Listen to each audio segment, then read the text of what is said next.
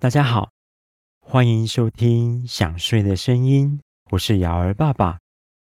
这个频道希望可以在大家夜深人静却又睡不着的时候，带来一个简单的童话改编故事，来陪伴大家入睡。今天是这个频道的第四十四集。在上一集的故事里，我们说到，温蒂细心的帮男孩们包扎完伤口之后，才发现杰克竟然没有跟着大家一起回来。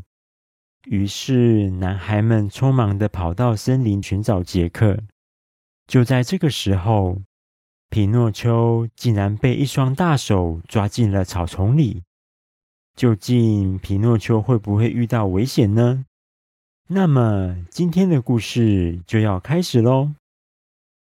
皮诺丘与男孩们来到地面上的森林里寻找杰克。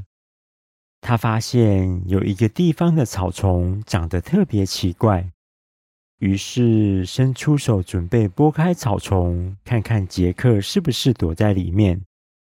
却在这个时候，从草丛里伸出一双强而有力的古铜色大手。将皮诺丘整个人都抓进了草丛，同时，男孩们身边的树林中纷纷传出印第安人的鼓声，咚咚咚咚咚的敲打着。重重的鼓声震撼着男孩们的内心，他们也发现到自己已经被鼓声包围了。这意想不到的状况让他们惊慌的不知道该怎么办，心中紧张的情绪也随之升起。每一次鼓声的敲击，都像是在提醒他们，跟印第安人的战斗即将来临。不巧的是，大家当时匆匆忙忙的离开地下之家寻找杰克，都忘记把武器带在身上了。手无寸铁的男孩们感到无助和不安，面对即将到来的危险，他们的身体不由自主地发着抖。彼得潘听到鼓声之后，也察觉到森林里的状况不对劲，立刻从空中降落到男孩们身边。他迅速在森林周围搜索，寻找可以使用的武器。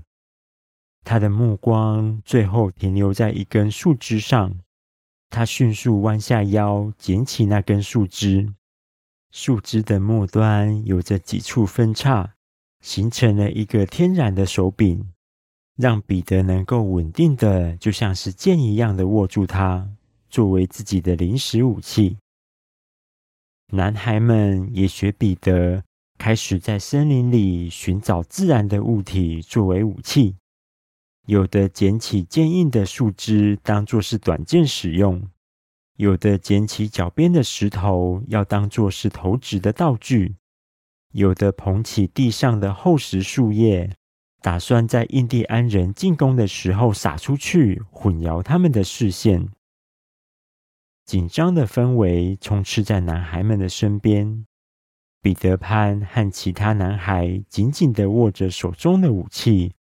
准备应对即将到来的战斗，他们的目光不断在森林的树木之间搜寻，警惕着任何印第安人有可能会发动进攻的地方。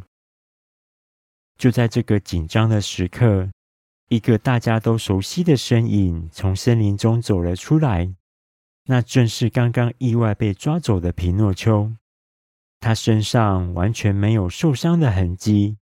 若无其事的带着一丝微笑来到大家面前，男孩们看到这样的状况都愣住了，难以置信的注视着皮诺丘，并缓缓放下高举着武器的手，因为以前被印第安人抓走的伙伴回来的时候，身上可是都带着许多伤痕呢。皮诺丘走到男孩们面前。用平静而坚定的口吻说着：“大家别担心，我没事。他们并没有伤害我。我想这些印第安人应该不是来战斗的。刚刚是因为旁边的树上有一只蛇，他们担心蛇会攻击我，所以才赶紧把我拉进草丛。”皮诺丘的话语瞬间让男孩们松了一口气，他们的脸上流露出幸好没有发生战斗的笑容，也转头查看皮诺丘被抓走时所站的位置。果然，在上面的树枝之间，发现一条棕色的蛇悬挂在那里。不久之后，一位印第安勇士从森林中走出。这位勇士的身高比他们所见过的海盗都还要高，双手的肌肉结实而有力，展现出强壮的体态。他头上戴着华丽的羽毛头饰，身穿一套白色的印第安战袍，战袍上绣着老鹰的图案。虽然他的表情显得严肃，却没有丝毫想要战斗的意思。他举起手掌，让男孩们看见他的双手并没有携带武器，以表示自己的友好态度，并示意男孩们停下动作。勇士以浑厚而且平稳的声音说着：“男孩们，我是印第安的勇士，我的名字是飞鹰。感谢你们在流放者之岩上面勇敢面对海盗的挑战。”并救了我们的虎莲公主。有一位穿着绿色斗篷、手上拿着银色斧头的男孩，因此受伤而昏迷，目前正在印第安人的营地接受治疗。为了表达对你们的感激，印第安酋长派我到这里来，邀请你们一同前往我们的营地，参加庆祝虎莲公主平安回来的宴会。皮诺丘开心地回答说：“那个男孩就是杰克，太好了！我们正因为四处都找不到他而担心着呢。”彼得潘放下手中的武器，走到印第安勇士面前，思考了一下，随后他转头对着其他男孩们说：“好，我决定了，我不跟印第安人战斗。”我要跟印第安人当朋友，去他们的营地参加宴会。杰克是我们的家人，他受了伤，我们必须去探望他。有谁要跟我一起去？男孩们听完彼得潘的话，心中的紧张感渐渐消散。他们相互交换了一个安心的眼神后，开心地把手中的武器丢到一边。跟随印第安勇士飞鹰一起前往印第安人的营地。印第安人的营地中弥漫着神秘的氛围。营地中心有一座巨大的篝火，熊熊的烈焰舞动着，散发出温暖而充满活力的光芒，跟海盗港口那阴冷灰暗的感觉完全不一样。印第安人大多都穿着华丽的羽毛服饰，衣服上的饰品和不同颜色所绘制的图案，都有着古老又神秘的图腾。虽然男孩们不懂这些图腾与自己的胡乱涂鸦有什么差别，但是那其实蕴含了印第安人对大自然的崇拜与尊敬。许多印第安人们围绕在篝火旁边，唱歌、跳舞和敲打乐器。他们的舞蹈动作就像是配合着乐器的节奏那样，随着节奏的变换，他们也会做出不一样的动作。男孩们被这种充满生命力的舞蹈所震撼，每个都目瞪口呆的站在原地。因为平常他们在地下之家跳舞时，都是跟着彼得的笛声随便乱跳，完全没有配合音乐的节奏。男孩们跟着印第安勇士的脚步，来到其中一间帐篷前面。飞鹰轻声地说：“那个穿着绿色斗篷的男孩正在帐篷里面休息。我们已经治疗过他的伤口。”相信他很快就能痊愈了。飞鹰说完，拉开了帐篷的门帘。当男孩们进入帐篷时，一缕夕阳透过帐篷的缝隙，洒在正躺着休息的杰克脸上。他的眼睛微微睁开，似乎是清醒过来了。彼得潘、温蒂和皮诺丘以及迷失的男孩们围绕在他的床边。杰克看着陌生的环境，开口问着说：“这里是哪里？我怎么会躺在这里呢？”皮诺丘忍不住抱着杰克哭了出来。他说：“杰克，你没事真是太好了。你跑去救虎莲公主，却没有跟大家一起回到地下之家，让大家都很担心。我们在森林里四处找，也都找不到你。幸好飞鹰前来告知我们，你正在印第安人的营地治疗。”杰克转头看着站在男孩们身后的飞鹰，疑惑地说：“抱歉，让你们担心了。跟海盗的战斗让我精疲力尽，不小心睡着了。对了，我是怎么来到印第安人的营地呢？虎莲公主还好吗？有没有成功逃脱了呢？”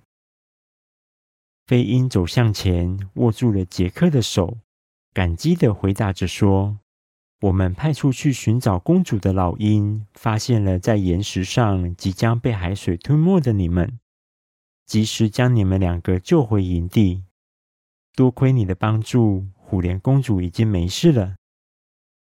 杰克松了一口气的回答说：“太好了，大家都没事。”就在这个时候，印第安酋长和他的女儿虎莲公主也进入了帐篷。酋长双手抱在胸前，一脸严肃地走到大家面前。这是男孩们第一次面对印第安人最强大的战士，也是印第安人的领袖，所以大家都很紧张，没有人敢说半句话。就连最勇敢的彼得潘也忍不住手心冒汗，紧张了起来。过没多久，酋长慢慢地敞开双手。用极具威严却又和缓的嗓音说着：“男孩们，我们一直以来都把对方当作是敌人，不断在岛上进行无数的战斗。今天，你们的伙伴不顾自己的生命安危，救了我的女儿。这份恩情，印第安人永远都不会忘记。我以印第安酋长的身份宣布，从今天开始。”印第安人和迷失的男孩们就是一家人了。我们不再是敌人，而是将共同守护这片土地，共同照顾彼此。今天晚上，我们将会一起在神圣的篝火旁边，共同庆祝这个值得纪念的节日。男孩们一听完酋长说的话，全部都开心地跳了起来，发出欢呼的声音。在这个特别的夜晚，男孩们与印第安人彼此交流，互相学习。节奏鲜明的鼓声回荡在夜空中，强而有力的节拍一声又一声的敲打着。印第安人们围绕着篝火，欢乐地跳起舞来。彼得潘率先站起，跳进正在舞蹈的人群中。他踩着跟大家一样的步伐，也学起其他人挥动双手跳着舞。男孩们看着他，感受到了其中的乐趣。他们纷纷加入，与印第安人一同跳舞。温蒂也跟随在印第安女孩的后面，努力模仿着他们优雅的舞蹈动作。尽管他还不是很熟练。但他的眼神中透露出兴奋与快乐，在篝火的映照下，温蒂的身影显得更加迷人。好几次都让男孩们停下了动作，欣赏着温蒂美丽的舞步。皮诺丘则以他独特的方式参与其中，小心翼翼地模仿着舞蹈动作，却总是被自己绊倒，引来了大家的笑声。跳舞结束后，男孩们与印第安人紧密地围坐在一起，形成一个大大的圆圈，围绕着篝火。他们彼此分享着食物和故事，笑声和欢呼声弥漫在空中。每个人的脸上都洋溢着幸福和满足。即使曾经是敌人，只要其中一方愿意释放善意，在必要的时候给予帮助，大家都有机会能够建立起友谊的桥梁，而成为好朋友。透过尊重。沟通和理解，创造一个更美好、更和平的温暖世界。好了，第四十四集的故事在这里告一个段落。想不到彼得潘与印第安人竟然从敌人变成了好朋友。接下来，在这个梦幻岛上又会出现什么样的冒险故事呢？我们在下一集的故事中见喽！